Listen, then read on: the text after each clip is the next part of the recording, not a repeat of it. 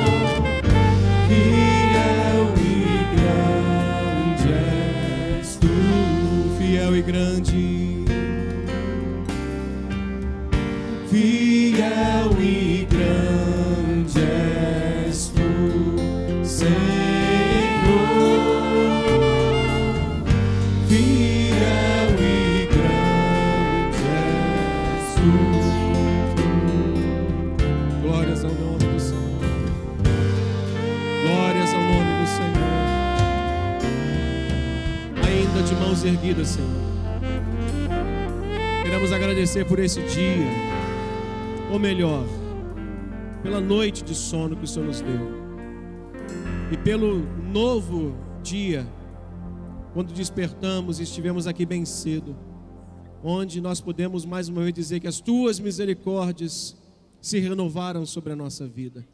Obrigado por esse grande amor, obrigado por esse cuidado, obrigado pelas misericórdias, obrigado pela paciência que o Senhor tem tido conosco. Obrigado por ter tanto cuidado com homens tão pecadores como nós. Mas isso é a prova do teu grande amor, Senhor. E nós viemos aqui nesta noite continuar, Senhor, trazendo o incenso que começamos de manhã. Senhor, continuar, Senhor, colocando lenha neste altar e queimando incenso de adoração a Ti, que começou logo nas primeiras horas desse dia. Por isso nós pedimos ao Senhor, permita-nos passar esse tempo aqui engrandecendo o teu nome. Separamos canções que vão dizer somente que tu és grande, que tu és maravilhoso, da obra poderosa de Cristo na cruz. Mas também queremos ouvir o que o Senhor tem a nos falar nessa noite. Qual orientação, qual recomendação, a partir daquelas que o Senhor nos deu nesta manhã, continua falando nesse lugar. Assim como o Senhor falará amanhã, noite, quarta de manhã, quarta noite, quinta tarde, sexta noite aos longos dos dias, dos cursos, o Senhor vai continuar falando conosco. Recebe nosso louvor, a nossa gratidão. E nós aqui da igreja, nesse momento presencialmente, pedimos as tuas ricas bênçãos, estendendo as mãos para os irmãos de casa. Senhor, quantos irmãos nos assistem nessa hora? Quantos amigos estão agora nos assistindo de sua casa? Estão acessando agora a internet, abrindo seu smartphone, seu tablet, sua televisão, estão, Senhor, permitindo agora que nós possamos entrar na sua casa através desse vídeo. Mas nós não queremos só que eles nos permitam entrar, queremos que eles participem desse culto, queremos que eles em casa possam louvar conosco, queremos que eles em casa possam partir o pão conosco, Senhor, cada um no seu lugar. Mas nós pedimos a tua bênção, Seja sobre nós as tuas misericórdias, como de ti esperamos, Senhor. Seja sobre meu irmão que está à nossa direita, seja sobre cada um as tuas misericórdias. Diga para ir, diga para alguém, estenda a sua mão, diga: sejam as misericórdias do Senhor sobre a sua casa, sobre a sua vida, em o nome de Jesus. Que todos possam dizer amém. Dá o melhor aplauso a Jesus. És a nossa estrela da manhã. Aleluia. Esse aplauso foi para mim. Se for para Jesus, pode melhorar, não pode? Aleluia. Vamos louvá-lo. Vamos engrandecê-lo. És. És a nossa estrela da manhã.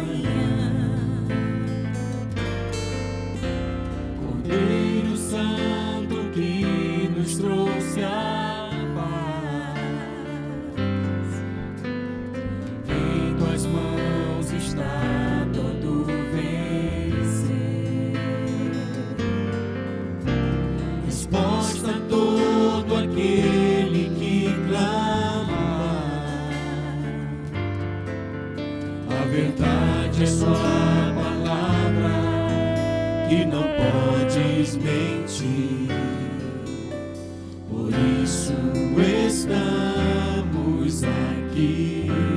Sós e mães, és a nossa estrela.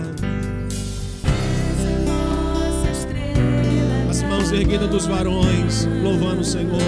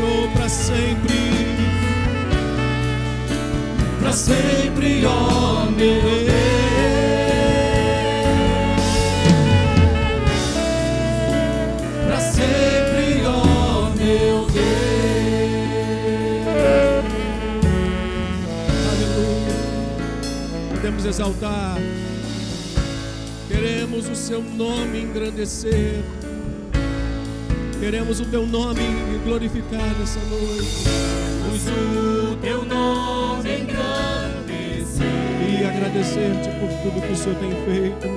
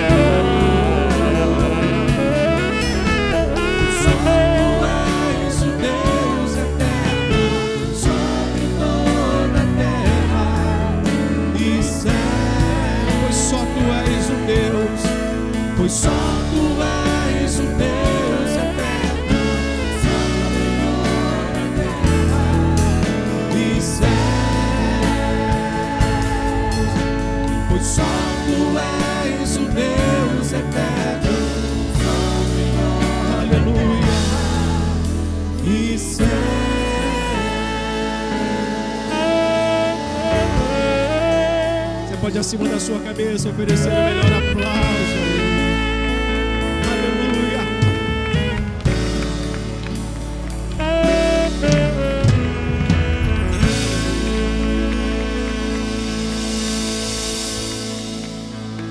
Glória a Deus.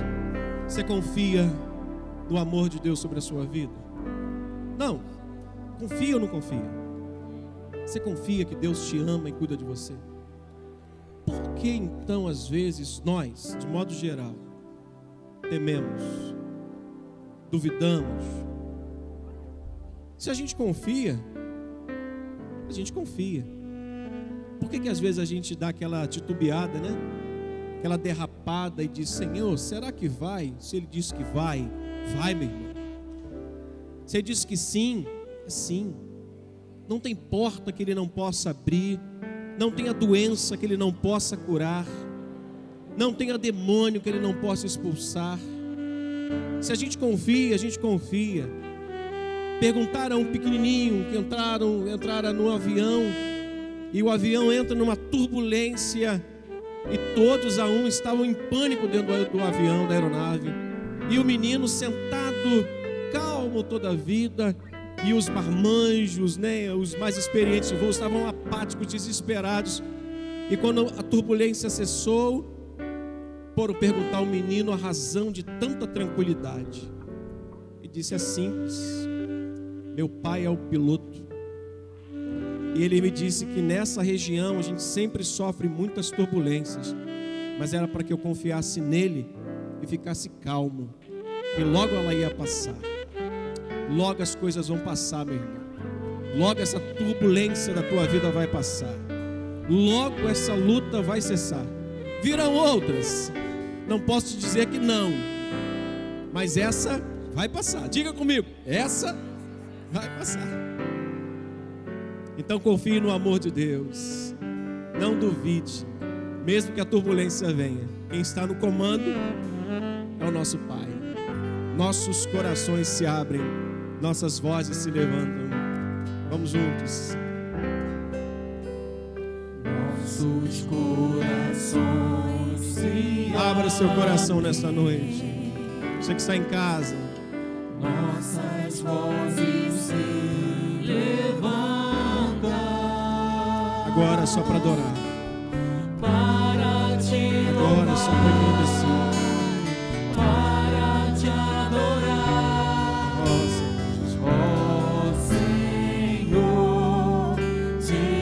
Vamos início mais uma vez, amor. Nossos corações. Os corações se abrem, nossas vozes se levantam. Pastor Luiz Carlos. Pastor Luiz.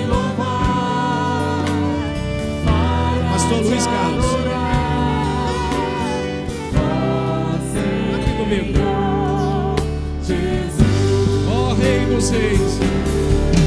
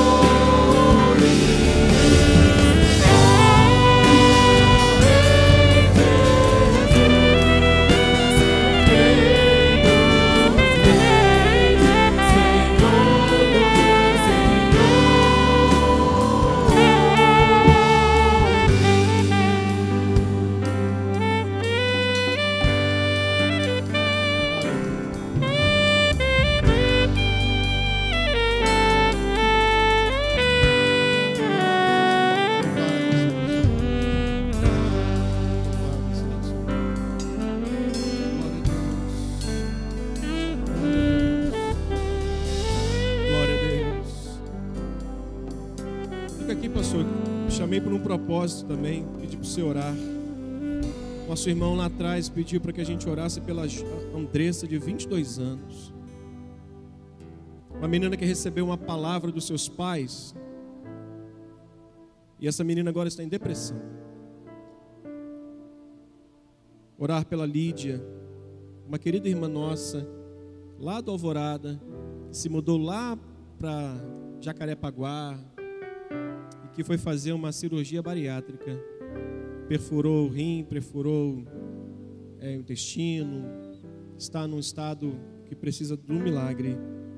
Gosto muito da Lídia, do Leandro. Acho que a Emília conhece a Lídia, conhece o Leandro. E orar pela Júlia. Vocês querem uma boa notícia? Sabe a Júlia da Malafaia? Sabe quem é? Tá melhorando. Tá tomando banho sozinha, né, Malafaia? A. É a pequena nuvem do tamanho da mão Glória de a homem que está sendo estendida até lá. Aleluia. Deus está fazendo um milagre. Então, meu pastor, vamos levantar a nossa voz em oração por Glória esses a Deus. pedidos. Vamos orar. Aleluia. Júlia, Lídia. Mas também podemos orar, interceder, talvez, alguém que você conheça. Pelo Wagner. Alguém que necessita de um milagre. E milagre é uma especialidade do nosso Deus. Quando falta recurso na terra, irmãos, não falta recurso dos céus. Deus é poderoso para realizar. E a palavra dele nos ensina: tudo é possível aquele que crê. Então vamos orar. Se você tem alguém, talvez você mesmo, que esteja passando por um momento, aquele momento das noites escuras da alma, emocionalmente, coloca diante do Senhor. Se alguém que ouve o nosso clamor, irmãos, é o nosso Deus. Aleluia. Está atento à sua voz. Glória a Deus. Mas não somente para ouvir o seu clamor, mas também para responder segundo o propósito. Deus. Glória a Deus. Soberano Deus, amantíssimo Pai, Sim, Senhor.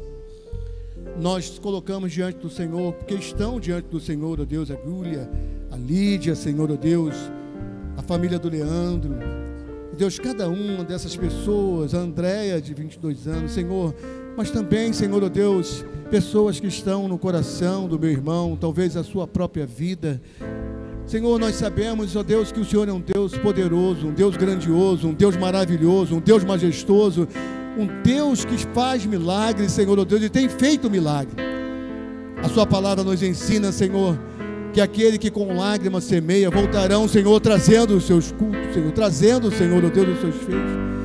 Podemos confiar, Senhor, como o seu servo trouxe, Senhor, ó Deus, essa, essa questão de um Deus confiável. Nós colocamos diante do Senhor cada uma dessas situações, cada uma dessas necessidades, sabendo que o Senhor conhece todas elas. E o Senhor tem a melhor resposta que vai abençoar, Senhor Deus, cada uma dessas vidas. Também os nossos irmãos que estão em casa, Senhor.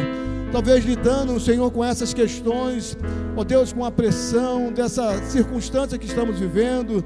Senhor, vem renovar, ó Deus, cada um dos seus filhos. Renova os nossos irmãos, fortalece o Senhor para que eles entendam, Senhor, que maior é aquele que está conosco do que o que está no mundo. Maior é aquele que e é fiel à palavra que disse: Eis que eu estou convosco todos os dias até a consumação dos séculos, Senhor. Contempla, Senhor, o Deus, o coração do seu filho, o coração da sua filha, a necessidade mais íntima do seu coração. E o Senhor é um Deus poderoso para abençoar e responder, porque o Senhor é bom e a sua misericórdia dura para sempre. Podemos erguer as mãos e aplaudir ao nosso Deus, Aleluia. irmãos, Ele é digno.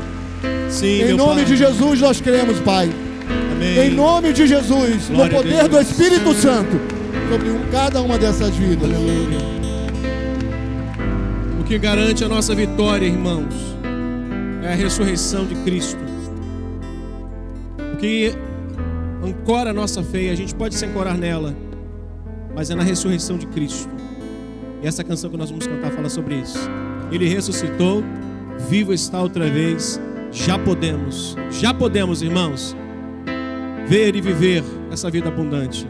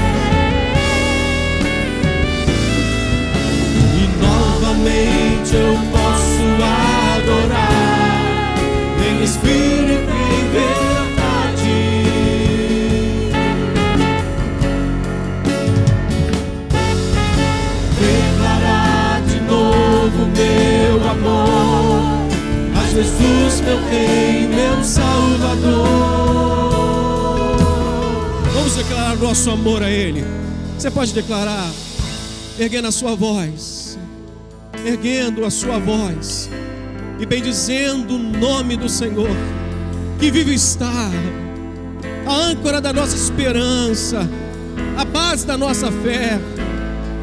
Se Ele ressuscitou, nós ressuscitaremos também. Se Ele venceu, nós venceremos também. Não a morte, nem a morte, nem a vida, nem principados, nem potestades poderão nos separar do grande amor de Deus que está em Cristo, nosso Senhor. Bendito seja o teu nome, Senhor. A tua igreja te celebra, te adora, bendiz o teu nome. Porque tu és um Deus que pode mudar as circunstâncias.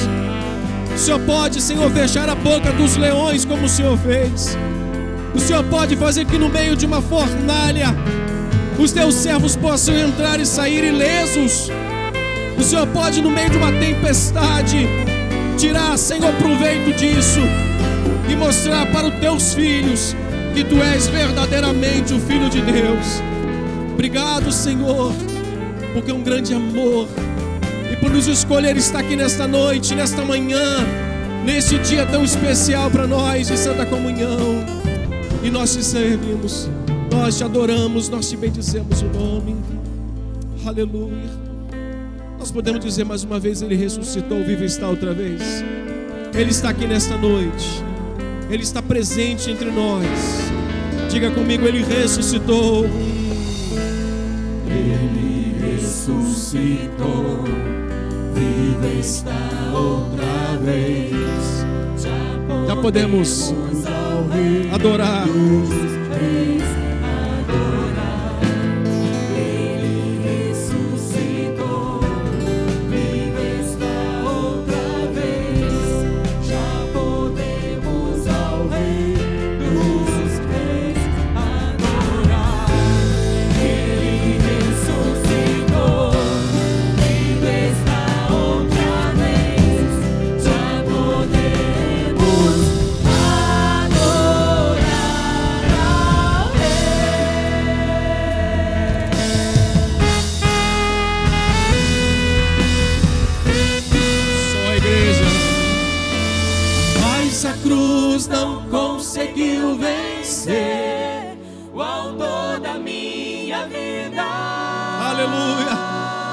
Ao nome do Senhor.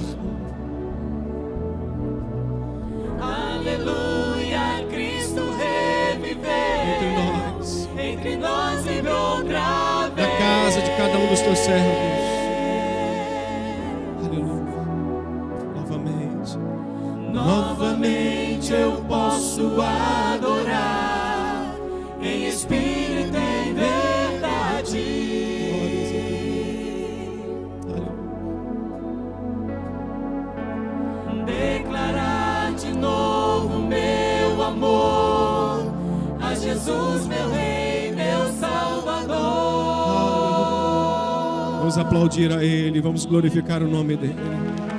Ele está aqui nesse lugar. Jesus está nesse lugar. Diga comigo, Jesus.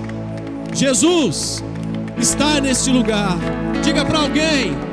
Diga para alguém, Jesus está neste lugar. Diga para outra pessoa, diga Jesus está neste lugar. Os irmãos de casa, Jesus está aí na sua casa. Glória a Deus. Glória a Deus. Glórias ao nome do Senhor. Oh, como seria bom agora dar um abraço santo, gostoso, respeitoso. Mas não, é, não podemos ir. Você vai estender a sua mão e dizer, meu irmão, que Deus te abençoe ricamente. Isso. Glória a Deus. Glória a Deus. Ocupe o seu lugar. Nesse mesmo sentimento, nesse mesmo espírito. Glória a Deus. Glória a Deus. Louvado seja o nome do Senhor. Glórias a ti, Senhor.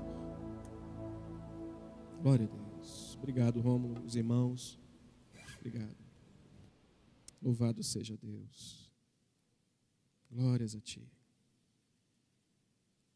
Acabei esquecendo de. Deus é bom. Esqueci de mencionar, acabei de falar com o Alexandre agora há pouco. O diácono Alexandre estava possivelmente uma uma crise de sinusite, mexeu lá num é, numa parede que ele estava consertando, falando comigo agora há pouco. Ele teve uma reação alérgica, mexeu com sinusite, é um negócio complicado. Mas ele está bem, já não está tão febril, mas nós vamos orar por ele daqui a pouquinho, tá bom? Pedi, acabei esquecendo de pedir o pastor Luiz Carlos para orar, mas só uma informação também para você que é papai é, e mamãe de crianças de 4 e 5 anos, a escola bíblica já está funcionando nessa faixa etária, tá bom? Ah, pastor, deixei meu filhinho, minha filhinha de 4, 5 aninhos lá na casa da minha sogra, ou na casa da mamãe. No próximo domingo você já vai poder trazer crianças de 4 e 5 anos. Escola bíblica já está funcionando. Berçário ainda não, tá bom? Mas se houver alguma criança aqui e o papai queira levar, está funcionando. Você pode conduzir seu filho lá para cima, tá bom? Ele precisa só estar é, com a máscarazinha, tá bom? Não deixe de, de levá-lo com a máscara, não. As crianças de agora, os bebezinhos que estão começando a, a vida agora, né? Eles vão pegar um tempo tão esquisito nosso. Eu fui brincar com uma bebê um dia desse e tirei a máscara, ela chorou. Eu disse, há duas razões. Ou eu sou muito feio sem máscara, ou ela nunca tinha percebido que nós não usamos isso. Isso é um, um acessório momentâneo. Eu disse, eu quero crer na segunda hipótese. eu quero acreditar na segunda hipótese, porque eu não posso dar um susto assim numa criança. Eu olhei para ela, olhou para mim, a criança começou a chorar. Eu falei, Jeová, eu vou ter que dar uma melhorada na, na carcaça aqui. Mas olha como é que é diferente, né? A gente está vivendo um tempo muito estranho. É, mas isso vai passar, irmãos, vai passar. O homem que teme ao Senhor, é, no Salmo 112, o salmista vai dizer que ele não se atemoriza com as más notícias. Não espere boas notícias daqui para frente. Só espere terrorismo. E é isso que o diabo faz. Ele fomenta o terrorismo, ele fomenta a, as más conversações, para deixar principalmente o povo de Deus desacreditando que Deus cuida da gente. Mas Deus cuida da gente, irmãos. Ele quer que a gente desacredite que Deus não está no controle. E a Bíblia diz que não cai uma folha, um fio de cabelo, que ele não tenha conhecimento. Ele não vai cuidar de tudo isso. Então, fiquem tranquilos, Deus está no controle, tá bom?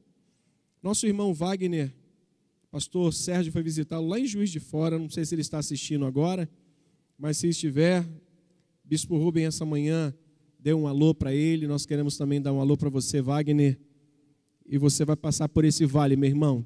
Essa luta que você está enfrentando, é, teve um problema de saúde, ficou paralisado do pescoço para baixo. O pastor Sérgio esteve lá com, com alguns amigos, irmãos, oraram por ele. E, irmãos, Deus faz milagre. Ainda, ainda hoje, Deus é poderoso para fazer milagre. Então, nós vamos crer. Pai, nós queremos entregar a vida do Wagner, teu filho, teu servo. Que assim que encontrou-se com aquela equipe que estava com o pastor, uma das primeiras coisas que ele pediu foi que ele pudesse ler a Bíblia naquele simples tablet, Senhor. Naquele programa que vão estabelecer para ele, preparar para ele. Isso mostra como esse homem ama o Senhor. E, Senhor, as pessoas que te amam também sofrem, também passam por lutas, mas o seu amor, o seu amor derramado sobre a nossa vida, sobre a vida desse homem, pode fazer grandes coisas. Opera na vida dele, Senhor. Faça com que todos os movimentos que outrora esse homem tinha volte ao normal. O Senhor não o fez assim. O Senhor não o criou assim. Foi uma consequência da vida, foi uma consequência da sua saúde, mas o Senhor pode novamente mudar o contexto e ele pode sentir sensibilidade nas pernas, nos braços, na coluna e ele pode colocar-se em pé, glorificando o seu nome. É a nossa esperança em ti, em o nome de Jesus. Amém e amém. Hoje, Robson e Isabel completam um aninho de vida a dois. E em segundo lugar, Almira Gesiane, com 28 anos. E em primeiríssimo lugar, Luiz Mauro e Rosinéia, 38 anos. Queria convidar os três casais para vir aqui, para que a gente possa orar. Robson e Isabel, Almira e Gesiane, Luiz Mauro e Rosinéia, 38 anos. Se houver mais alguém que não veio, que não estava relacionado aqui, você pode vir. Pastor, fiz semana passada, não orei. Eu vi um casal que completou 25 anos, que nós oramos ali embaixo, na quarta-feira retrasada. Eu não sei onde eles estão, não, não estou vendo. Se estiverem aí, venham aqui para a gente orar. 28, 38, Vi- 28 são vocês. Vem para cá. Ah, um ano no religioso. Mas está com 33 anos de casar também? Ih, terceiro lugar. Primeiro lugar, segundo lugar, terceiro lugar. Então estenda a sua mão para cá. Vamos agradecer a Deus pela vida dessas três famílias aqui, três casais que é, estão vencendo, né, irmãos? Venceram mais uma etapa, né? Senhor, nós queremos agradecer pelos anos de vida a dois. Senhor, por uma jornada que eles já estão seguindo aí, quase chegando aos 30 aí, a Gesiane e o Almi, mas esses dois que estão aqui, ela representando também o seu esposo, Senhor, já estão aí passando do- das três décadas juntos, Senhor. Pai, que o Senhor possa renovar o amor entre eles, o carinho, o respeito, a fidelidade, Senhor, a amizade entre eles.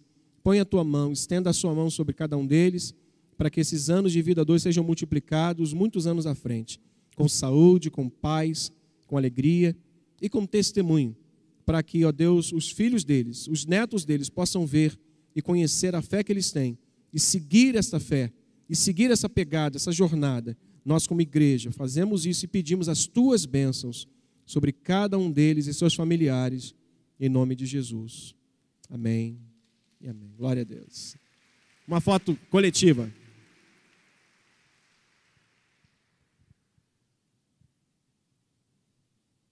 Que Deus abençoe, tá bom? Parabéns aí. Deus abençoe, meu irmão. Glória a Deus. As inscrições para o CETEB já começaram e estão. É, os irmãos estão ali fora. Se você já pegou a sua ficha, já está preenchida, por favor, entregue essa ficha.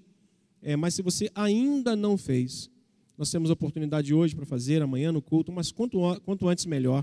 Faça logo a sua inscrição para o CETEB 2021. Permita-me, pastor, se você começou o ano passado e tá, você pode voltar nesse próximo ano, mas é necessário que você faça novamente a sua inscrição, para que tenha, você vai usar o mesmo material, mas talvez você tenha mudado de turma, talvez você tenha mudado de horário. Então é fundamental que você procure também e faça uma nova inscrição. O material não precisa é o mesmo, mas para que eles tenham um controle de saber quantos alunos eh, farão esse ano. Eu espero em Deus que todos. A minha filha fez inscrição hoje e isso é bom, que os jovens possam querer aprender a palavra de Deus. O salmista faz uma pergunta: Como pode um jovem purificar, deixar puro o seu caminho? De que forma? Guardando a palavra do Senhor. Um único meio, irmãos. Não adianta outro caminho senão o caminho da palavra de Deus. Ela que nos liberta, ela que nos transforma, ela que nos dá sabedoria para a gente lutar contra o pecado, ela que nos dá sabedoria para a gente se conduzir nesse mundo, na faculdade, esse celeiro é, de oportunidade que é a universidade. E não olhe para a universidade como um celeiro de promiscuidade. Sabemos que é, mas olhe para a universidade como uma oportunidade, um celeiro para que a gente semeie o evangelho. Mas para isso tem que estar na palavra de Deus, porque senão vai ser devorado, vai ser tragado em uma só vez. Amém? Então, meus jovens, faça o CETEB, faça o CIAB assim que você terminar. CIAB esse ano, 2021, vai abrir, não vai? Então, se você puder, faça isso. Temos uma chave que chegou, aliás, colocaram aqui, não chegou sozinha, não. Senhor, obrigado pela vida do proprietário desse veículo que o Senhor conferiu, abençoou, que o Senhor possa guardar e proteger essa família na condução desse veículo, que a bênção do Senhor seja sobre eles, para que eles jamais tenham falta de alguma coisa, para que eles possam manter as taxas, para que eles possam manter esse veículo e desfrutarem daquilo que o Senhor deu. Nós pedimos a tua bênção sobre cada um desses familiares que vão, ó Deus, aproveitar desse, desse bem que nós fazemos em nome de Jesus. Aproveitamos para agradecer ao Senhor pela grande fidelidade que essa igreja tem demonstrado, Senhor, no que diz respeito à vida financeira, dízimos e ofertas. Eu peço ao Senhor nesta noite, assim como temos feito, orado por causas na justiça. E o Senhor já tem dado respostas. Pessoas já estão falando que a sua causa já saiu, o advogado já ligou. Senhor, e nós cremos que outros mais, esse grupo aí de irmãos da, que trabalham, trabalharam na, na área federal, que estão há tantos anos dependendo de uma, de uma assinatura para liberação de importâncias para a vida deles. Senhor, que seja liberado isso. Que os órgãos, Senhor, que as pessoas competentes possam colocar, Senhor, a consciência e olhar para aquele documento e assinar liberando o que é direito de cada um dos teus filhos. Abençoa, portanto, a vida financeira desse rebanho com todas as tuas bênçãos, em nome de Jesus. Amém. Se essa for a noite você dizimar, nossos pastores estão aqui. Saia do seu lugar, por favor, e venha trazer no altar, receber uma palavra dos nossos pastores.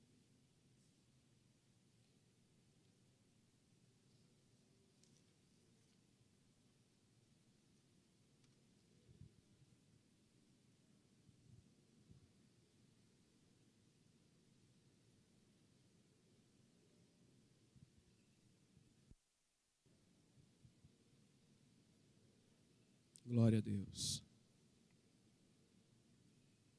Que Deus abençoe sua fonte de renda. Que Deus abençoe. Tudo bom, meu querido? Prazer vê-los. Que legal. Deus é bom. Deus multiplique.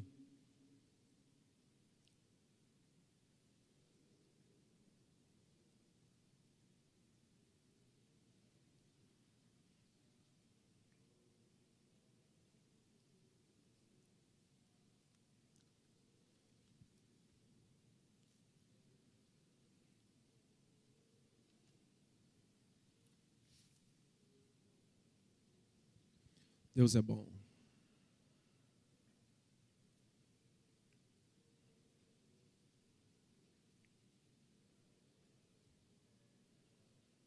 Amém. Se essa não foi a noite de você dizimar, você tem a oportunidade também de servir o Senhor com uma oferta de amor.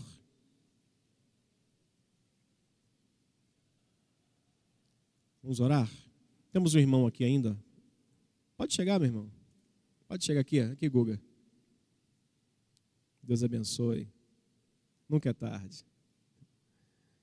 Senhor, da mesma forma, pedimos as tuas bênçãos sobre aqueles que vêm hoje trazer também no coração uma oferta, mas com a mesma proporção aqueles que não estão prevenidos hoje e não trouxeram uma oferta.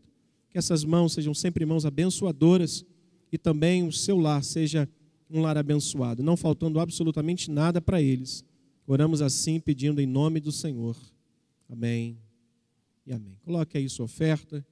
Meu irmão, por favor. Já já nós vamos abrir o texto bíblico. Não vou correr o risco agora de pedir para você abrir. Talvez você venha esquecer de colocar sua, sua oferta, mas eu sei que você não faz isso. Só para não tirar a sua atenção. Dia de Santa Ceia. É o dia D. De me deixar sem sono, de me deixar inquieto, de me deixar rabugento, e de deixar a Denise cheio de perguntas. O que, que você tem? Eu disse, você sabe. Ela, o que, que você tem? Eu falei, amanhã é ceia.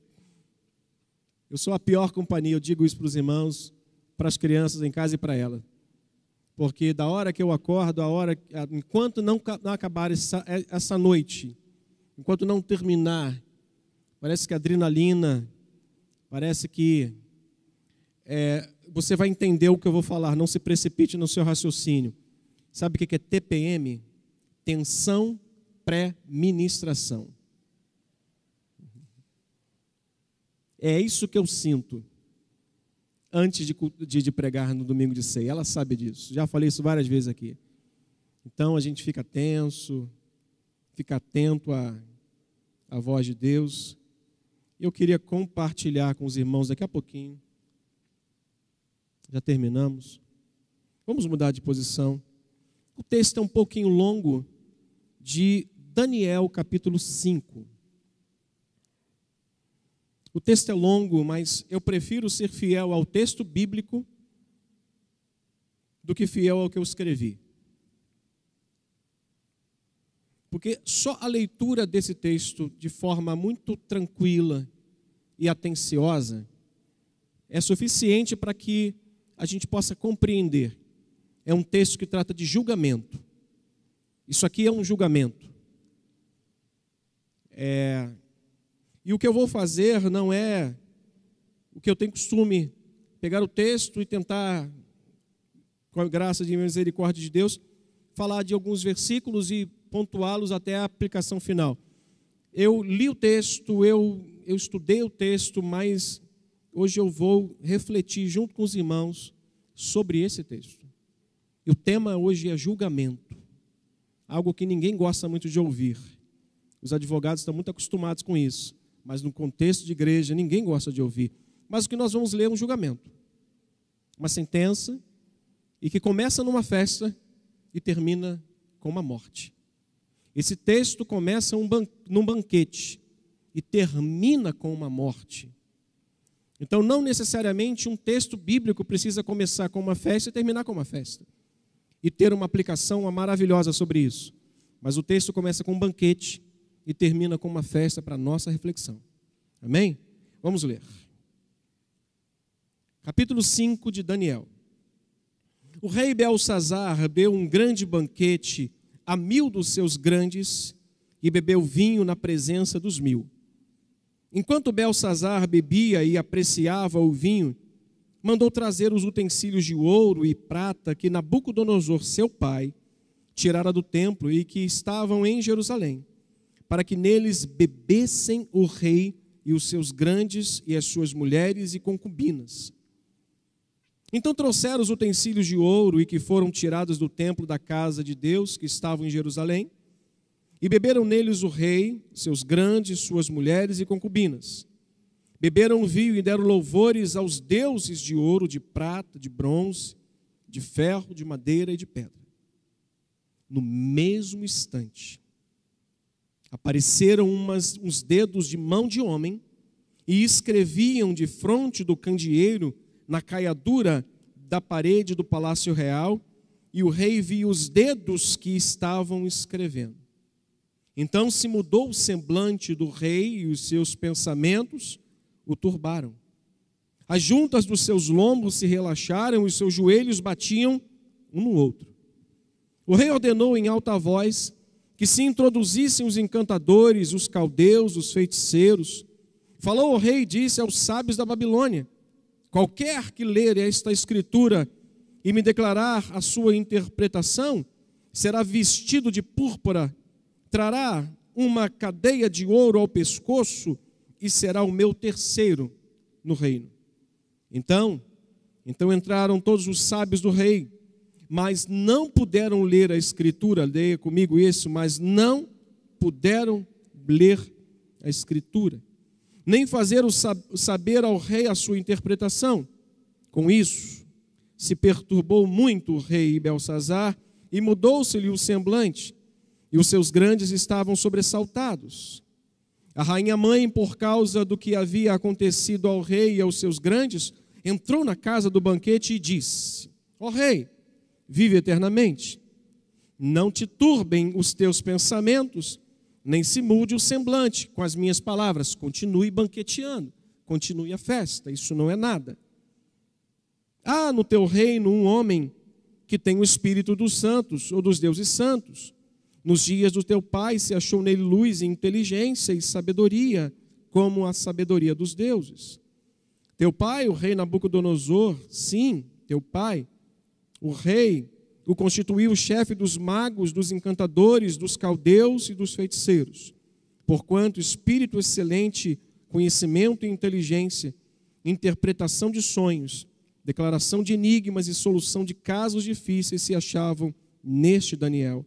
a quem o rei pusera o nome de Beltesazar, e chama-se, pois, a Daniel, e ele dará a interpretação. Então Daniel foi introduzido à presença do rei. E falou o rei, disse a Daniel: És tu aquele Daniel dos cativos de Judá, que o rei meu pai trouxe de Judá? Tenho ouvido dizer a teu respeito que o espírito dos deuses em ti está em ti, e que de ti se acham luz, inteligência e excelente sabedoria. Acabam de ser introduzidos à minha presença os sábios os encantadores para lerem essa escritura e me fazerem saber sua interpretação, mas não puderam dar a interpretação dessas palavras. Eu, porém, tenho ouvido dizer de ti que podes dar interpretações e solucionar casos difíceis. Agora, se puderes ler esta escritura e fazer-me saber a sua interpretação, serás vestido de púrpura, terás cadeias de ouro ao pescoço e serás terceiro no meu reino. Verso 17, leiam todos. Então, respondeu Daniel e disse na presença do rei: Os teus presentes fiquem contigo, e dá os teus prêmios a outrem. Todavia, lerei ao rei a escritura e lhe farei saber a interpretação. Ó rei, Deus, o Altíssimo, deu a Nabucodonosor teu pai reino e grandeza, glória e majestade. Por causa da grandeza que lhe deu, povos, nações e homens de todas as línguas tremiam e temiam diante dele. Matava a quem queria e a quem queria deixava com vida. A quem queria exaltava e a quem queria abatia. Quando, porém, leia o verso 20. Quando, porém, o seu coração se elevou e o seu espírito se tornou soberbo e arrogante, foi derribado do seu trono. Verso 21 ainda. Foi expulso dentre os filhos dos homens. O seu coração foi feito semelhante ao dos animais, e a sua morada foi com os jumentos monteses. Deram-lhe a comer erva com os bois, e o do orvalho do céu molhado no seu corpo, até que conheceu que Deus, o Altíssimo, tem domínio sobre o seu reino, dos, o reino dos homens, e a quem quer constituiu sobre ele. Tu, Beltesazar, ou Belsazar, que és seu filho, não humilhaste o teu coração, ainda que tinha conhecimento de tudo isso, e te levantaste contra o Senhor do céu, pois foram trazidos os utensílios da casa dele perante ti, e tu e teus grandes, e as tuas mulheres, e as tuas concubinas, bebeste vinho neles. Além disso, deste louvores aos deuses de prata, de ouro, de bronze, de ferro, de madeira e de pedra, que não veem, que não ouvem, nem sabem, mas a Deus em cuja mão está a tua vida e todos os teus caminhos, a Ele você não glorificaste. Então, da parte dele foi enviada aquela mão, lá do início da festa, Belsazar, que traçou essa escritura, e esta escritura é, e esta, pois, é a escritura que se traçou, Mene, Mene, Tekel, Parsim. Esta é a interpretação daquilo, Mene, contou Deus o teu reino e deu cabo dele. Tekel, pesado foste na balança e achado em falta Pérez, dividido foi o teu reino e dado aos medos e aos persas.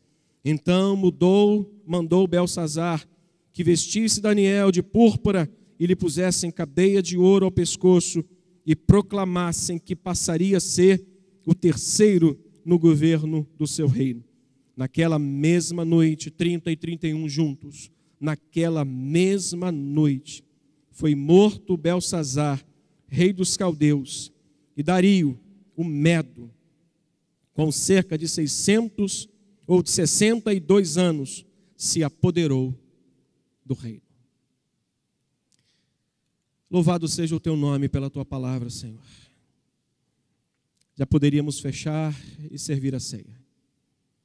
Já nos falou hoje. Isso já mandou o recado do Senhor para cada um, através da leitura. Mas permita-me compartilhar o que o Senhor me falou através desse texto. Permita-me dividir com a congregação as palavras que o Senhor colocou em meu coração, em o nome de Jesus. Amém.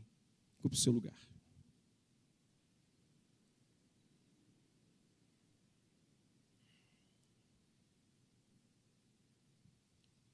É possível a gente concluir que tudo que a gente leu aconteceu em uma noite.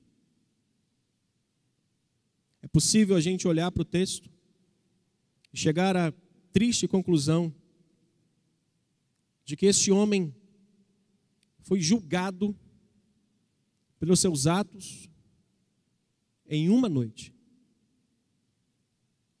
Então aqui a gente não pode abrir um precedente para falar uma outra coisa senão que esse texto nos trata aqui, trata de julgamento.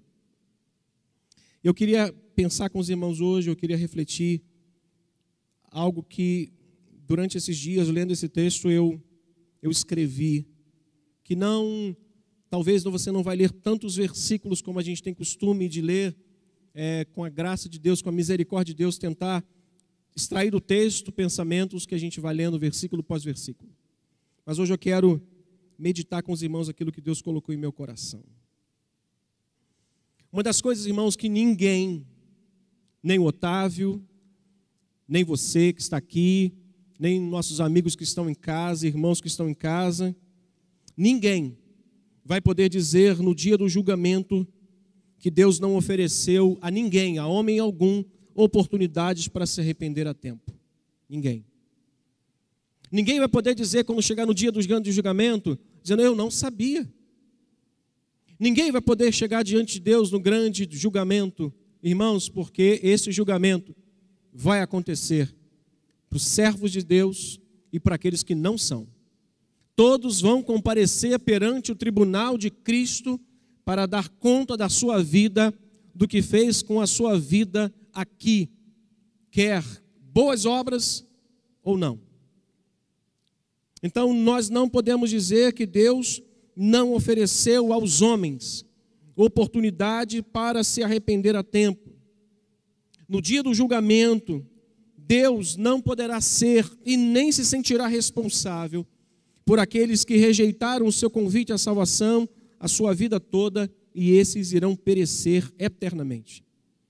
Ele não vai se sentir responsável e nós não iremos poder responsabilizá-lo, homem nenhum vai poder responsabilizar a Deus é, pelo fato de que ele não ofereceu oportunidade e quando ofereceu, os homens rejeitaram o seu convite à salvação. Ele não será culpado por aquilo que os homens fizeram, rejeitando a sua graça, rejeitando o seu amor, rejeitando a sua obra maravilhosa de Cristo, a obra que ele fez na cruz através do seu filho. Deus, em sua soberana vontade, não anula e não anulou e não anulará a responsabilidade do homem em buscar pela sua salvação e em desejar ser perdoado. Ele, ele nos salvou pela sua graça, ele nos salvou pelo seu grande amor, mas contudo ele não anula a responsabilidade do homem em buscar pela sua salvação. Ele não anula a responsabilidade do homem em desejar ser perdoado. Como é que a gente pode ilustrar isso, pastor? Zaqueu. Zaqueu estava ouvindo que Jesus estava fazendo grandes coisas, pregando o evangelho do reino, curando enfermos, libertando cativos, transformando famílias, fazendo milagres. E o evangelho, de alguma forma, chegou até esse homem, publicano, rico, odiado por uns, amado por outros. E esse conhecimento do que estava acontecendo, que Jesus fazia, fez com que esse homem, pecador, devedor, pudesse desejar ser perdoado. Ele tinha uma conta a ser paga. E o que ele fez, irmãos? Ele foi até o encontro de Jesus. Ele foi, subiu no sicômoro de baixa estatura, e lá de cima os esforços dele não o salvaram, o que salvou foi Jesus. Não foi o esforço de subir no sicômoro, não foi a graça de Jesus que olhou para ele, Zaqueu, desce, porque hoje me convém pousar na sua casa, e nesta casa chegou salvação. Não porque você subiu no sicômoro, mas porque você desejou ser perdoado. Você desejou o perdão. Então Deus não anula a nossa responsabilidade de buscar pela nossa salvação, de desejar receber o perdão de Deus. Lembra dos dois malfeitores que estavam lá em Lucas capítulo 23? Um deles, aliás, irmãos, ambos, ambos presenciaram as mesmas coisas. Ambos ouviram, talvez, Pilatos dizer assim: Eu não vejo neste homem culpa. Ambos ouviram Pilatos dar uma sentença inocentando o Filho de Deus, dizendo: Eu não vejo culpa em Jesus. Mas já que vocês querem crucificar, eu lavo as minhas mãos. Ambos viram que Jesus era um homem inocente, mas um só quis ser perdoado. Um só desejou a salvação. Um só disse para Jesus: Eu sei que o Senhor não tem pecado. Nós estamos aqui por justiça, mas o Senhor não. Então lembra-te de mim quando entrares no teu reino. Aí Jesus dá a sentença de salvação para ele hoje ainda. Tu estarás comigo.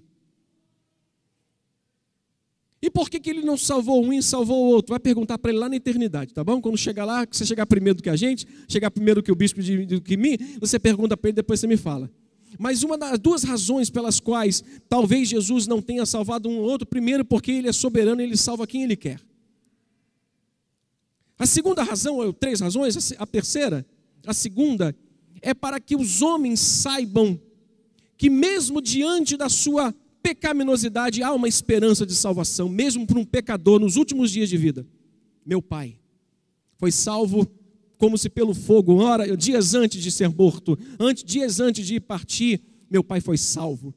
A mãe de um amigo que eu fui visitá-la no hospital, e a mulher dura de coração, eu preguei o evangelho para ela, e ela abriu os olhos para mim, e eu preguei o evangelho, ela chorou, e ela me perguntou: O senhor pode me batizar? Eu, sim, posso te batizar? Eu batizei ela. Nós saímos dali, entramos no carro, pegamos a Avenida Brasil, o telefone dele liga, toca e diz: A sua mãe acaba de falecer. O pai dele foi, pediu ao, ao filho que eu pudesse ir lá para batizá-lo. Dois dias depois, eu sepultei o pai dele. Então Deus é soberano. A segunda razão é porque ele quer deixar claro que ainda há esperança para quem deseja salvação. Mas ele salvou um e não dois, para que o homem não se presuma e pense que a hora que ele quer ser salvo, ele será salvo. Não é assim, não, meu filho. Não é assim, não. Ele deixou um e salvou outro para dizer: tem esperança, tem tempo, dá tempo, irmão, dá tempo. Sai das trevas, das trevas, vem para a luz. Mas ele também salvou um e não outro para dizer: ó, oh, vai ter uma hora que eu vou fechar a porta. Não é no seu tempo, ah, pastor, não quero me batizar agora não. Quem sabe depois.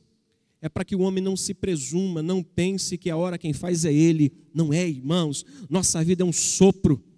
Nossa vida é uma neblina que agora aparece e logo desaparece. Meus irmãos amados, essa narrativa que acabamos de ler agora fala do julgamento de rei de um rei chamado Belsazar, que redundou na morte desse próprio rei. Porém, todo o desfecho que a gente acabou de ler agora dessa história poderia ter sido completamente diferente se ele não houvesse desprezado. Ouça isso. Tudo o que aconteceu com Belsazar poderia ter sido diferente, o desfecho poderia ter sido diferente se ele não houvesse desprezado a maravilhosa obra de salvação que Deus fizera na sua casa e ele viu. O Daniel disse para ele: Você viu o que Deus fez com seu pai, rapaz? Você viu como é que teu pai era um homem orgulhoso? Deus colocou ele no poder. Esses dias eu batendo um papo com a Denise, eu lendo um texto que Deus falou para Moisés para falar para Faraó. Eu disse, Denise, eu mudei a minha concepção em relação aos, quem, aos homens que estão no poder. Porque quando Deus mandou Moisés ir falar com Faraó, disse assim para ele: Ó, o Deus dos exércitos, Deus de, de Jacó, te colocou aí para que o nome dele seja glorificado. A minha concepção mudou, irmãos. Pode ser o mais corrupto no poder, ele vai glorificar o nome de Deus. Deus vai glorificar o nome dele nesses homens injustos. Sabe por quê? Porque o coração do rei está nas mãos do Deus Todo-Poderoso.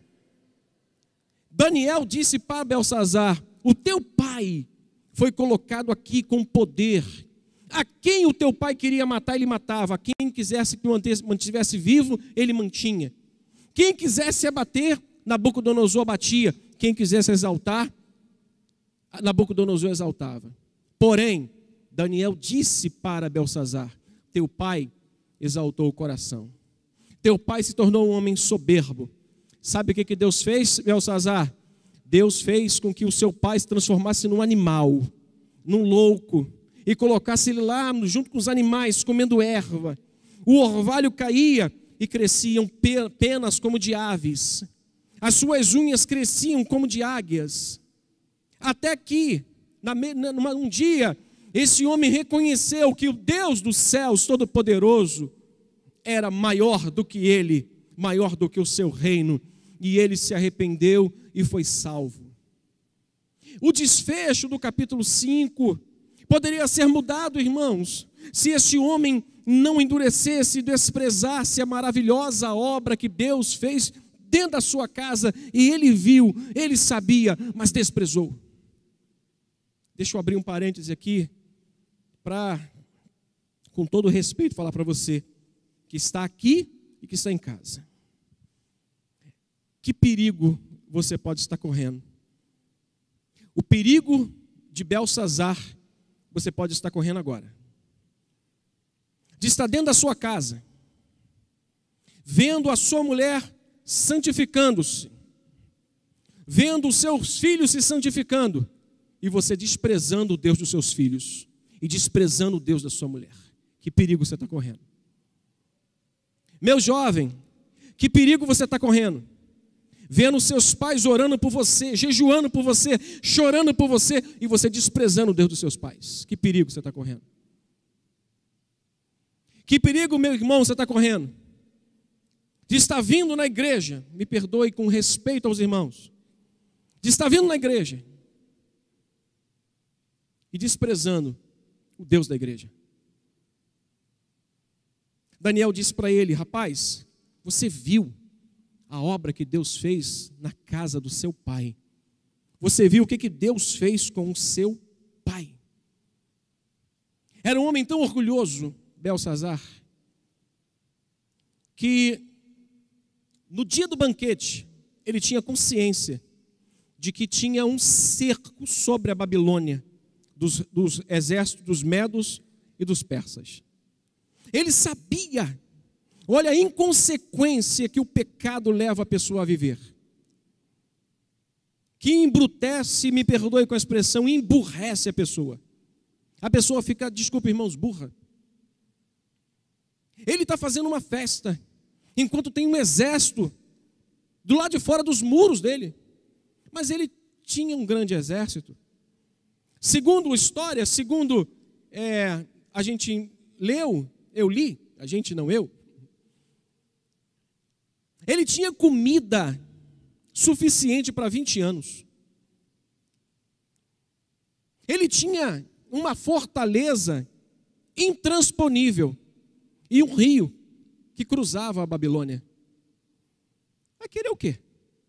Ele vai se envaidecer, ele vai encher o seu coração só que ele esqueceu que quando Deus quer levantar, ele levanta, quando Deus quer abater, ele abate. Quando o rei chegou para Davi, mandou um recado para ele, dizendo assim: fala para aquele mancebo que os cegos e os coxos da minha cidade destruirão os exércitos dele, porque a minha cidade é intransponível. A Bíblia diz que Davi foi pelos dutos de água e entrou na cidade. Sabe as primeiras pessoas que o exército de Davi matou? Os cegos e os coxos. Sabe para quê? Para, é, como disse o apóstolo Paulo em 1 de Coríntios, ele pega as coisas loucas do mundo para confundir as sábias, as coisas fracas do mundo para confundir as fortes, as desprezíveis e as que não são para confundirem aquelas que são e pensam serem alguma coisa. Nós estamos diante de um Deus terrível, irmãos, todo-poderoso. Cuidado, porque o que aconteceu com Belsazar tem que nos trazer uma, acesa, uma luz acesa na cabeça. Não posso ficar desprezando Deus dos meus pais. Meu jovem, não despreze o Deus do seu pai e da sua mãe. Porque no meio dessa festa, um dedinho pode aparecer e escrever por assim: Mene, mene, tekel, parsim. Pesaste fosse na balança, foste achado em falta, teu reino está dividido. Então, meu amigo que está nos assistindo, você que está aqui, não despreze o que a sua esposa, o seu marido, os seus filhos estão fazendo com e orando por você. Se no mínimo você puder respeitar, já é de bom grado diante de Deus. Belsazar, irmãos, foi um homem que testemunhou as obras de Deus dentro da sua casa, presenciou o que Deus fez e Daniel disse para ele, no versículo 22 do capítulo 5: Tu, Belsazar, que és seu filho, não humilhaste o teu coração. Leia o restante. Ainda que sabias tudo isso. Isso o que? O que ele acabou de falar.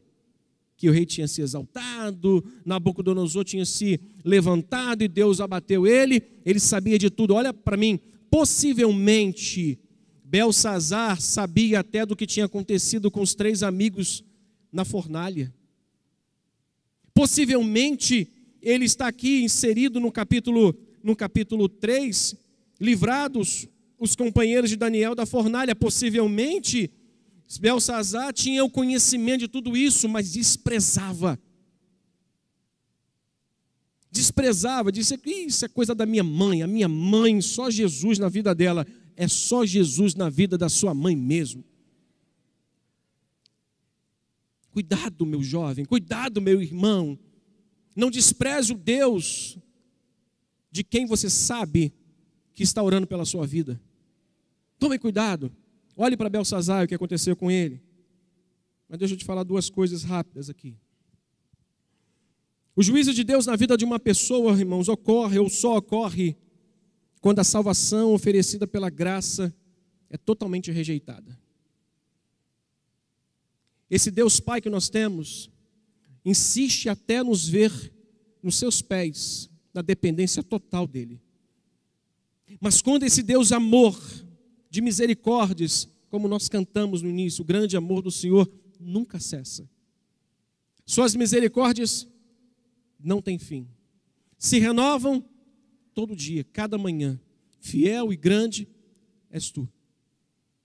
O juízo desse Deus só ocorre quando a salvação oferecida pela graça é rejeitada. Eu não quero, aí entra-se o juízo. Belsazar. Cristo não pode ser responsabilizado pelas consequências das suas escolhas, das nossas escolhas, da desobediência e da rejeição que a pessoa fez durante a sua vida inteira. E chegar lá no último dia, no grande dia, falar: Senhor, Senhor foi injusto comigo. Deus não é injusto com ninguém. Nós é que rejeitamos, os homens é que rejeitam a sua graça e a sua obra. Eu, em 2018, para ser mais preciso, no dia 9 de 1 de 2018, eu, não, 9 do 12 de 2018, eu trouxe ela. Eu falei sobre Judas Iscariotes, não apóstolo, mas discípulo de Cristo. E fiz quatro perguntas quando preguei sobre este homem. A primeira foi quem foi Judas. A segunda foi o que levou esse discípulo de Cristo traí-lo. A terceira pergunta foi o que fez Satanás de ter acesso ao seu coração. A gente sabe que este homem estava destinado a ser o traidor. Mas a gente pode pegar uns bons exemplos e boas aplicações do que aconteceu com ele. E algumas razões que levou esse homem a trair Jesus. Esquecendo do contexto soberano, a gente pode aplicar a razão pela qual este homem traiu Jesus para a nossa vida, para que a gente não incorra e não caia no mesmo problema. Primeira razão: Judas não via Jesus como Messias, mas só como um rabi. Tem pessoas que seguem a Jesus, porque as coisas na igreja dão certo, e eles só olham para isso. Estou na igreja porque dá certo, não porque é a verdade. Eu venho e ouço a palavra não porque é verdade, mas só porque as coisas dão certo na minha vida. Quando eu saio da igreja, as coisas não funcionam. Quando eu saio, quando eu estou na igreja, as coisas dão certo. Nós não somos salvos porque as coisas da igreja dão certo. Nós somos salvos porque a palavra é pregada e nós nos submetemos a ela na pessoa de Jesus Cristo. A segunda razão que pode ter sido o motivo dele trair é que Jesus não cria que, ou Judas não cria que Jesus era o verdadeiramente o Filho de Deus. Em João capítulo 6, versículo 64, ele vai dizer isso, o próprio Senhor. Quando ele olha para aqueles que estavam seguindo e se escandalizaram com a sua mensagem, ele vai citar de que ele sabia que tinha alguns que não criam e até alguns que iam traí-lo. Então Jesus sabia que tinha pessoas ali que estavam com ele, mas não criam nele como filho de Deus. Terceira razão. Judas não mantinha um relacionamento pessoal com Jesus. Nós temos a Bíblia como uma ferramenta utilitária de autoajuda para os momentos de crise. Senhor que luta, fala comigo. Jeremias, não, Jeremias é só paulada, não. Senhor, manda outra, manda outra. Aí você vai lá, bota o dedo no céu, aí daqui a pouco bota o dedo na Bíblia e tum.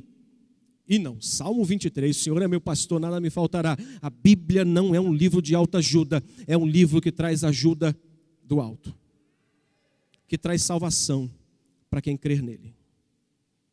Ele não tinha um relacionamento pessoal com Cristo. Ele era um homem ganancioso. Ele olhava para as pessoas lavando os pés de Jesus e dizia: Que desperdício. Se pegasse isso, vendesse, dava para alimentar uma multidão. Mentiroso. Aproveitadeiro. Não era nem aproveitador, aproveitadeiro. Só estava atrás de Jesus para ter, para obter. E último, a última, última razão é que ele deixou Satanás ter acesso ao seu coração. Irmãos, quando o homem deixa Satanás ter acesso ao seu coração, ele está perdido. Satanás vai bater na porta. Você não deve atender. Você tem que falar assim: Jesus, tenha gentileza. Quando Satanás abrir, bater na porta do teu coração, quem tem que atender é Jesus Cristo, meu irmão. Se ele tiver acesso ao seu coração, você está perdido. Se ele tiver acesso ao teu coração, você está na mão dele. Judas deixou o seu coração aberto, pronto, na bandeja para o diabo. E ele fez o que tinha feito. Então, a gente sabe que Judas tinha um propósito para que ele traísse Jesus. Tinha que se cumprir a escritura, mas para exemplo nosso, para uma meditação nossa, nós precisamos olhar isso com muito cuidado. Irmãos, o que destruiu a vida daquele jovem rei não foi o fato dele ter usado os utensílios sagrados no banquete que fez. Pastor, mas está escrito. Legal. Daniel falou, tranquilo. Mas isso aqui é o fim. Sabe onde começou isso? Quando ele esqueceu do que Deus fez na vida dos seus pais, do que Deus fez lá na casa dele, dos milagres, das maravilhas, do desprezo. Às vezes a gente olha e a Sansão, sabe onde começou a queda de Sansão? Quando ele cegou os olhos e quando ele tapou os ouvidos para aquilo que o seu pai estava querendo mostrar e os seus pais estavam querendo dizer para ele. Quando tapamos os ouvidos e não queremos mais ouvir, e quando fechamos os olhos para a verdade que as pessoas querem nos mostrar, nós vamos cair igual Sansão caiu nas mãos de Dalila. Meus irmãos, o que fez esse homem ser destruído não foi o fato de ele ter levado os utensílios para o banquete, aquilo ali era a soma de tudo que estava no seu coração. Aquilo ali era a soma de tudo que estava dentro dele. Um homem desrespeitoso, orgulhoso, ignorante, sem conhecimento nenhum. Perceba que no texto vai dizer que a mãe dele fez ele lembrar de Daniel. Ele sabia quem era Daniel, mas a mãe dele fez ele lembrar de Daniel. Sabe por quê? O pecado emburrece. O pecado deixa as pessoas ignorantes. A soberba de coração deixa as pessoas embrutecidas a ponto de elas não quererem saber quem está do seu lado. Irmãos amados, o que destruiu aquele homem foi o fato dele não ter aceitado que Jesus, que Deus era o Senhor e que tinha feito uma grande obra na sua vida. O que destruiu a vida daquele jovem rei e até hoje, irmãos, tem destruído muitas vidas foi o orgulho e a rejeição do amor de Deus na vida daquele homem. Ele não aceitou o amor de Deus derramado sobre a vida dele, sobre a vida do seu pai. Ele cegou os olhos, ele tapou os ouvidos, ele fechou o seu coração, e o que destrói a vida de um homem é quando ele rejeita Deus. Bispo Rubem falou certa vez aqui que alguém perguntou a um pregador: aonde fica o inferno? Aonde é o inferno? E alguém respondeu para este jovem que perguntou: o inferno é logo ali, numa vida longe de Deus. O inferno é simplesmente uma vida distante de Deus. Uma vida distante de Deus é uma vida infernal. É ou não é? É verdade, irmãos. Meus irmãos, Belsazar poderia ter glorificado a Deus. Belsazar poderia ter pego tudo que ele viu dentro de sua casa e dizer: o sucesso do meu reino depende não de mim, mas do Deus do meu pai. Que salvou esse. Deus salvou um louco, irmãos. Deus salvou um louco. Esse homem podia ter feito tudo diferente, mas escolheu fazer tudo errado.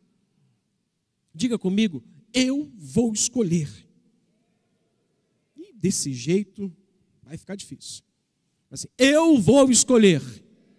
Com as mãos, com a mão direita erguida, eu vou escolher fazer o que é certo. Diga, eu vou escolher fazer o que é certo em o nome de Jesus. Escolha fazer o que é certo, meu irmão. Não rejeite a obra que Deus tem feito na sua casa. Não endureça o seu coração para aquilo que Deus está fazendo. Eu quero concluir dizendo aos irmãos que existe uma linha muito fina. Existe uma linha quase que a gente não consegue perceber entre o que Deus tem como paciência e o juízo dele. Já vi um pai dizendo para o filho assim, ó, não, não, não faz mais, porque senão tu vai entrar num campo perigoso para você. E com Deus existe uma linha muito fina, muito tênue entre a paciência que Deus tem e o juízo dele. E quando, irmãos, o homem atravessa essa linha, a princípio, todos nós já estamos de um lado da linha. Aliás, todos nós não, os que estão aqui já atravessaram a linha. Mas todo homem, todo homem a princípio está de um lado da linha, que ele precisa atravessar por outro lado da linha. A princípio, todo homem, segundo Paulo, pecou e carece da graça de Deus. Sabe onde está a graça de Deus? Do outro lado da linha. A princípio, todo homem precisa cruzar esta linha, mas o grande perigo é que os que já cruzaram esqueceram que essa linha continua aqui. Esqueceram que essa linha não pode ser atravessada para o lado de lá, sabe por quê? Porque isso é perigoso demais. É perigoso demais brincar de pula-pula. Um lado eu estou do lado de Deus, outro lado eu estou do lado do mundo. Hoje tem culto de Santa Ceia, amanhã tem For God. Hoje tem culto, mas amanhã tem festa, tem banquete.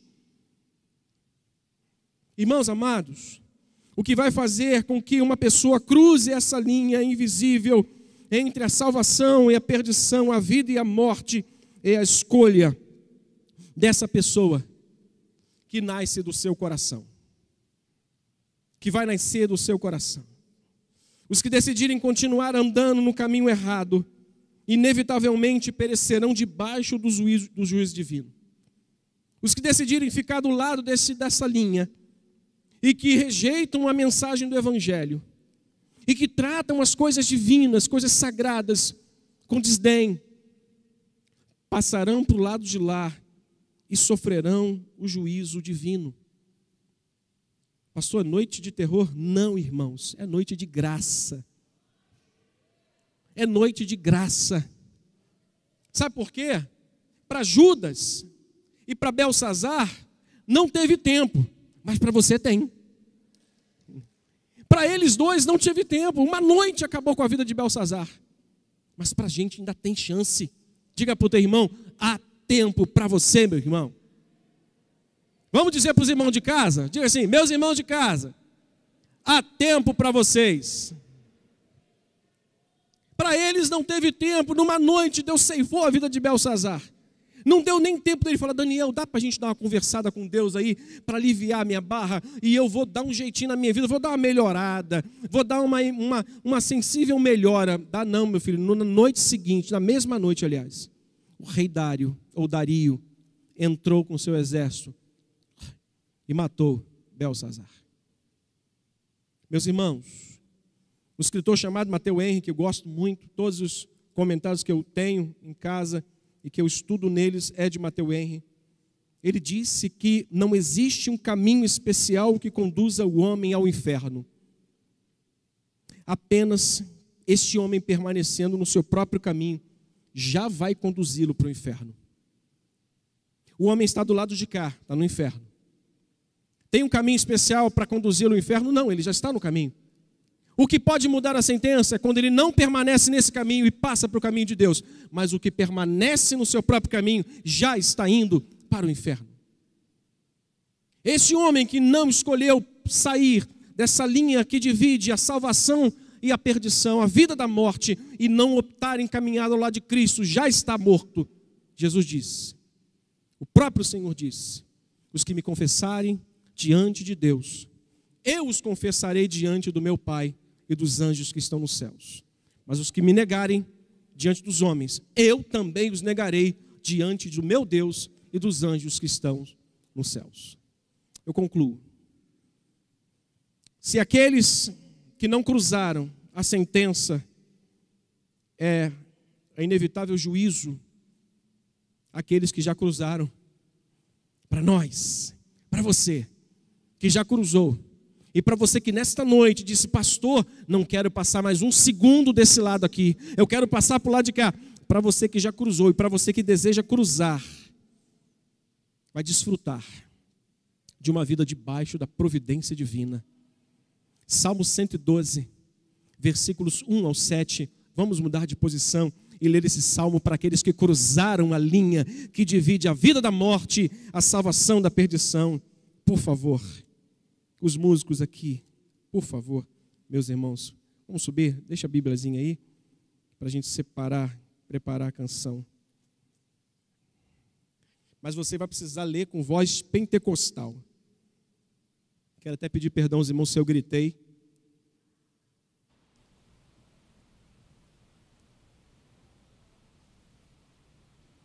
Esse aqui para cá e esse aqui para cá. Aleluia! Bem-aventurado o homem. É com voz pentecostal, vaso. Vamos lá. Que teme ao Senhor e se compraz nos seus mandamentos. Sua descendência será poderosa na terra. Será abençoada a geração dos justos. Na sua casa, meu irmão, há prosperidade e riqueza, e a sua justiça permanece para sempre. Ao justo nasce luz nas trevas ele é benigno, misericordioso e justo, ditoso o homem que se compadece e empresta. Ele defenderá a sua causa em juízo, não será jamais abalado, será tido em memória eterna. Não se atemoriza de más notícias. Diga, o seu coração é firme e confiante no Senhor. Só os que passaram para o outro lado da linha Diga glória a Deus. Irmãos, é isso que Deus tem para quem decide sair desse lado e vir para o lado que está o Senhor. Vão desfrutar de uma vida abençoada, mas os que rejeitarem vão correr o mesmo problema que aconteceu com Belsazar. Que Deus nos ajude. Nessa noite, cuidado. Preciso dizer isso para os irmãos. Cuidado. Não despreze o Deus de quem você tem na sua casa que ama a Deus e tem se consagrado. Se volte para o Deus dessa pessoa, Deus Todo-Poderoso, Senhor, o Cristo. Cuidado, porque numa só noite, a vida que é uma neblina foi e voltou. Aliás, foi e desapareceu. Há uma canção que eu, que eu pedi aos irmãos para a gente cantar. Ao findar do, la- do labor desta vida, ocupe o seu lugar. Queria convidar os irmãos para a gente servir, enquanto nós vamos cantar essa canção. Senhor, abençoa os elementos que agora teus servos, pastores estarão entregando e esses amados irmãos que estarão entregando também. Em nome de Jesus.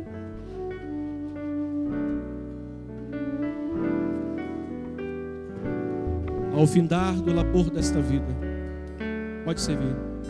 Ao findar o labor desta vida, quando a morte ao teu lado chegar, que destino há de ter tua alma? Qual será no futuro teu lar?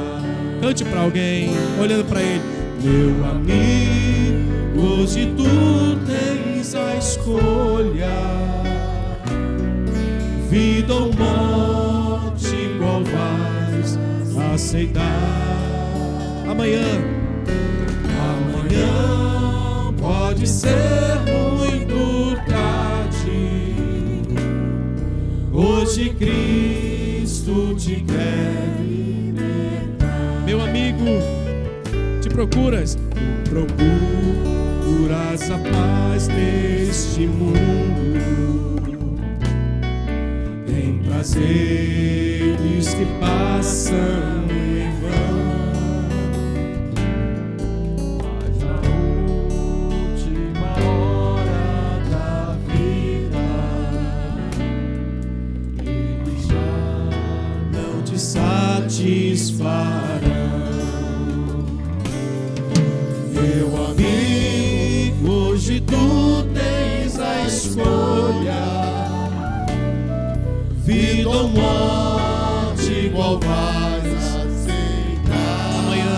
ser tarde demais. Amanhã pode ser muito tarde. Hoje Cristo te quer libertar.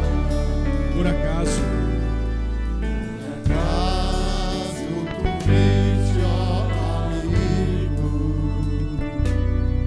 quando ouvistes falar de Jesus,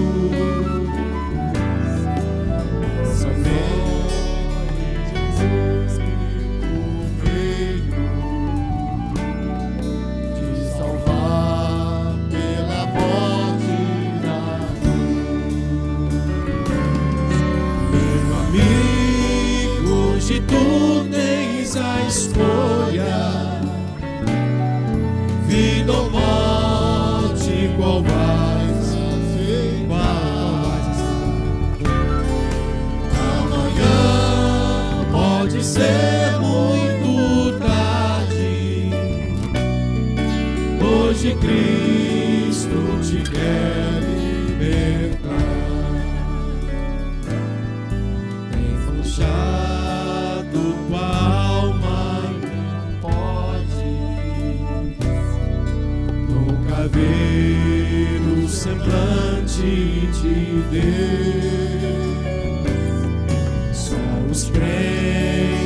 crentes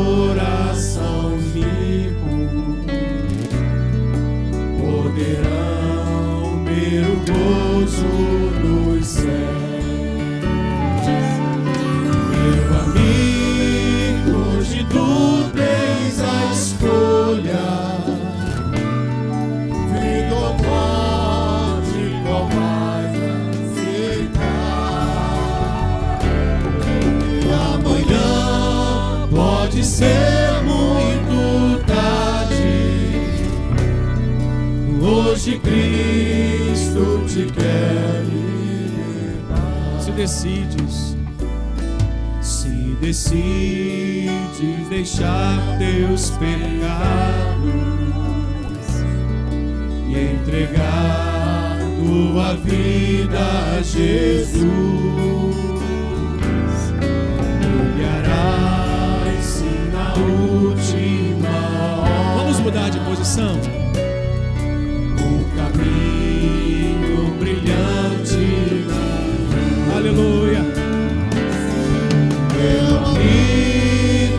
Hoje tu tens a escolha. Vida ou morte, qual vais Amanhã pode ser muito tarde. Hoje Cristo te quer. Meu amigo, hoje tu tens uma escolha. Meu amigo, hoje tu tens a escolha. Vida ou morte, qual vais Amanhã pode ser muito tarde. Diga mais uma vez. Hoje Cristo te quer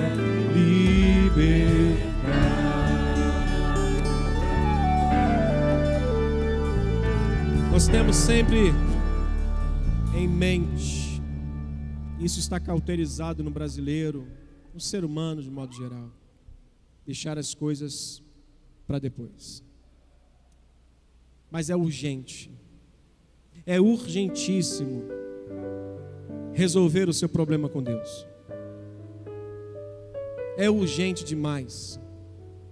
Pastor, eu tenho um problema com Deus.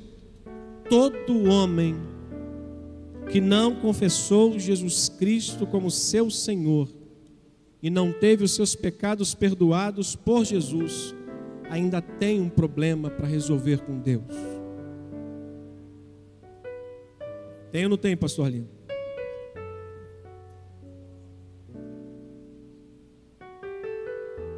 E só quem pode resolver esse problema é você, querendo ser perdoado,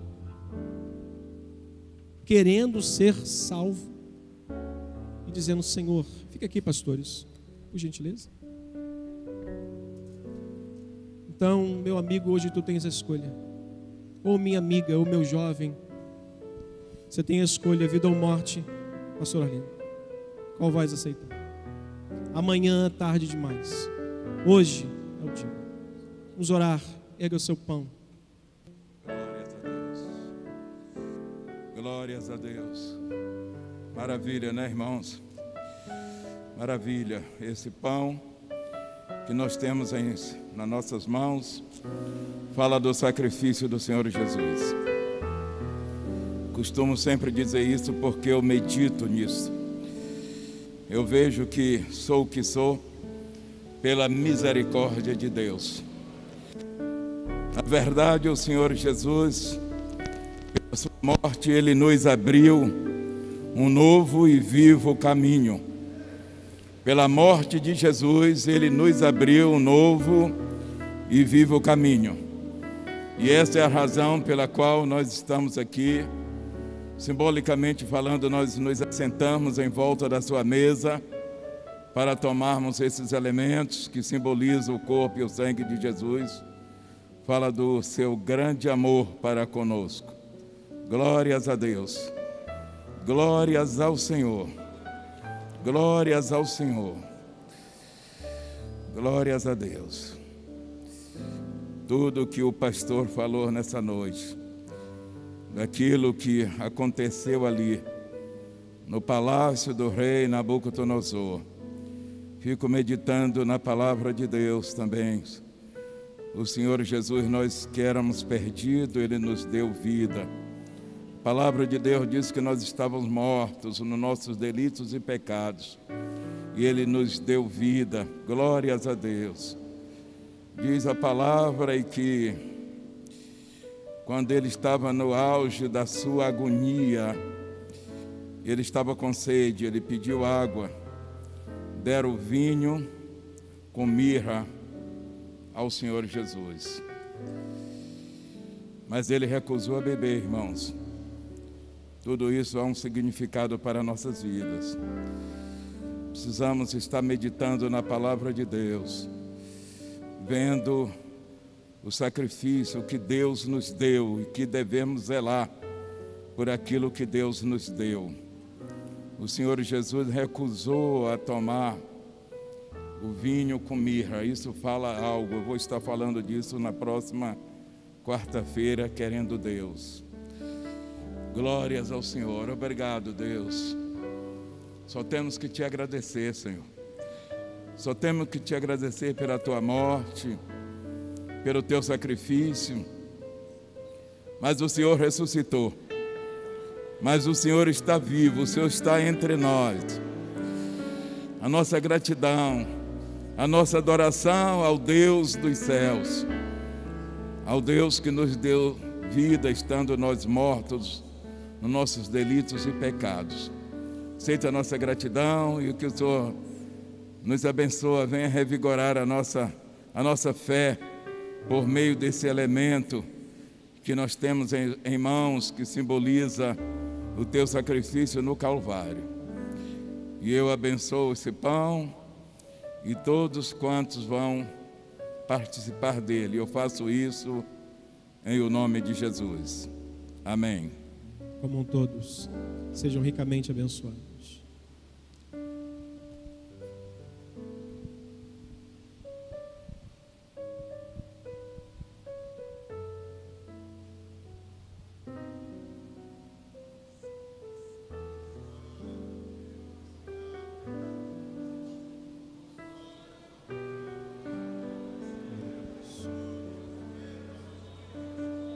Vamos orar com o pastor Luiz Carlos. Erga o seu cálice, por favor. Glória a Deus.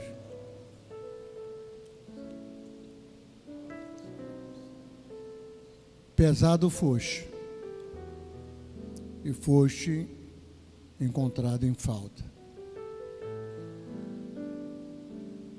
Como é precioso, Senhor, ouvir a Sua palavra. Palavra, Senhor, que vem ao nosso coração para trazer, Senhor, oh Deus, a bondade do Senhor sempre querendo nos trazer de volta ao caminho. O Deus que nos perdoou de todos os nossos pecados em Cristo Jesus. O Deus que nos purificou e a Sua palavra diz, Senhor, que nós somos através do sangue de Cristo, porque o sangue de Cristo nos purifica de todo pecado. Ajuda-nos, Senhor. Erguemos esse cálice da mesma forma que o Senhor naquele dia ergueu diante dos discípulos. O Senhor tendo dado graça, o Senhor abençoou e o Senhor disse que era o cálice de uma nova aliança. Haja renovação, Senhor, da aliança hoje, Senhor, do nosso coração, para nunca, Senhor, sermos encontrados em falta, mas sermos encontrados com um coração, Senhor, totalmente dedicado a servi-lo ao Senhor com alegria, sabendo que o Senhor pagou um alto preço por nós. Muito obrigado, Jesus porque temos o Senhor e da mesma forma que o Senhor abençoou, eu peço nessa noite, abençoe o cálice e a vida de cada um dos seus filhos. Haja renovação, Senhor, da nossa vida, haja renovação do nosso coração, haja renovação, Senhor, da nossa mente para continuarmos firmes, Senhor, ó Deus, seguindo os passos, Senhor, daquele que nos deu a eterna salvação, Cristo Jesus. Seja a bênção do Senhor, ó Deus, sobre o cálice, sobre a vida da sua igreja nesta noite, seus filhos seu povo, Pai. E isso nós o pedimos em nome do Deus Trino, Pai, o Filho e o Espírito Santo. Amém. Bebei todos. Seja abençoado. Em nome do Senhor. Bebei.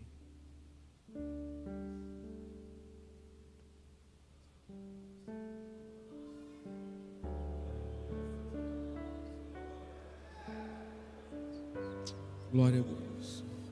Glórias ao nome do Senhor. Bem-aventurado os que temem ao Senhor e se comprazem nos seus mandamentos.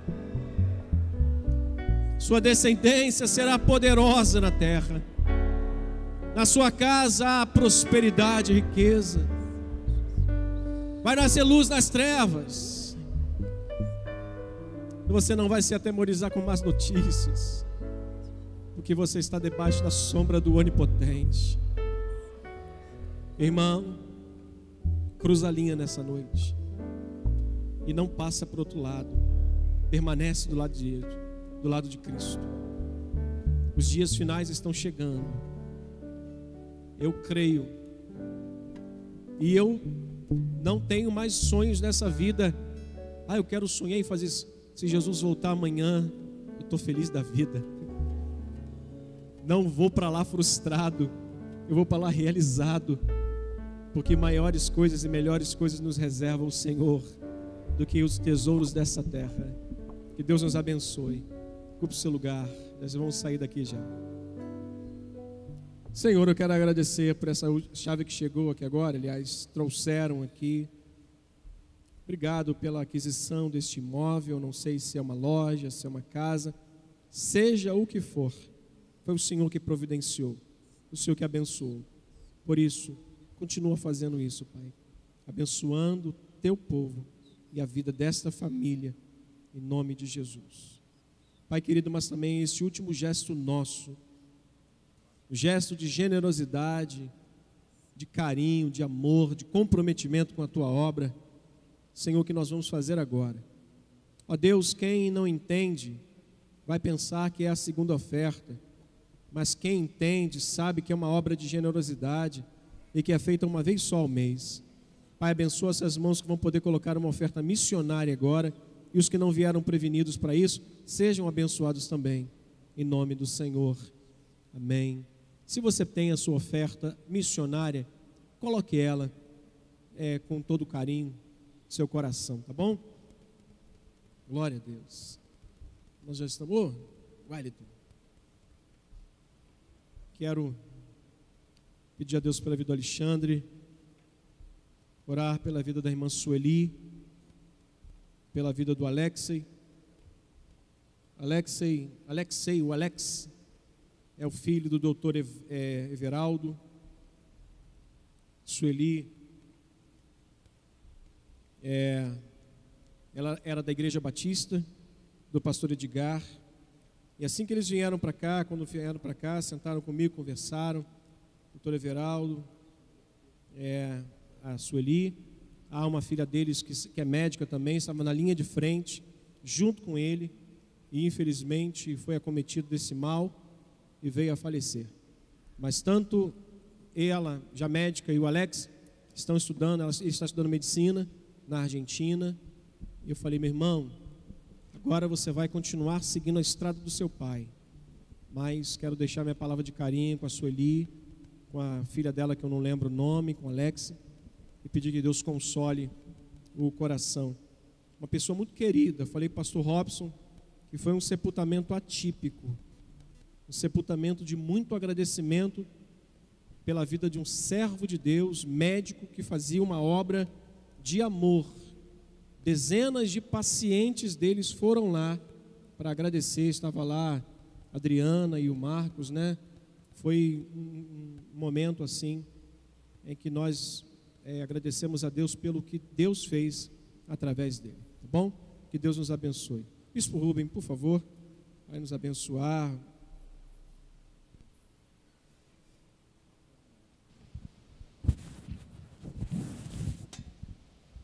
Vamos ficar de pé, meus irmãos. Uma abençoada escreveu esta canção, não foi? Essa é uma canção evangelística. Quantas pessoas dizem assim: Eu vou deixar para amanhã? Você sabe quando é amanhã? É agora. Esta é a decisão que deve ser tomada no momento que houve. Este mês nós estaremos pregando todos os domingos sobre Jesus Cristo quando começou a nascer. E vamos pregar até o final do Natal e Ano Novo. Próximo ano, Deus tem me dado uma palavra. Será um ano de respostas daquilo que você tem esperado em Deus. Será um ano, Deus vai responder e você vai ser surpreendido por Ele. Não perca a sua esperança, tá bom? Levante as suas mãos. Quinta-feira nós estaremos à tarde. Levante as suas mãos a Deus. Senhor amado, nós queremos agradecer de todo o nosso coração, porque nós temos ouvido a tua palavra. Senhor, e esta palavra eu creio que também esta noite está caindo em boa terra. Há pessoas que esta noite ouviu e vai mudar a posição, vai tomar uma decisão de seguir o Senhor. Senhor, onde estiverem e mesmo aqui, que esta decisão seja uma decisão imediata para poder, Senhor, ter certeza de salvação. Quanto a nós, Senhor, dá-nos uma semana abençoada, guarda o nosso coração, guarda a nossa mente, protege-nos, ó Deus, de tudo aquilo que tenta nos ferir, que sejamos guardados pelo Senhor. Dá uma semana abençoada a todos e que ao sairmos daqui possamos sair protegidos pelo Senhor. Esta é a minha oração, em nome de Jesus. Amém. Deus abençoe os irmãos.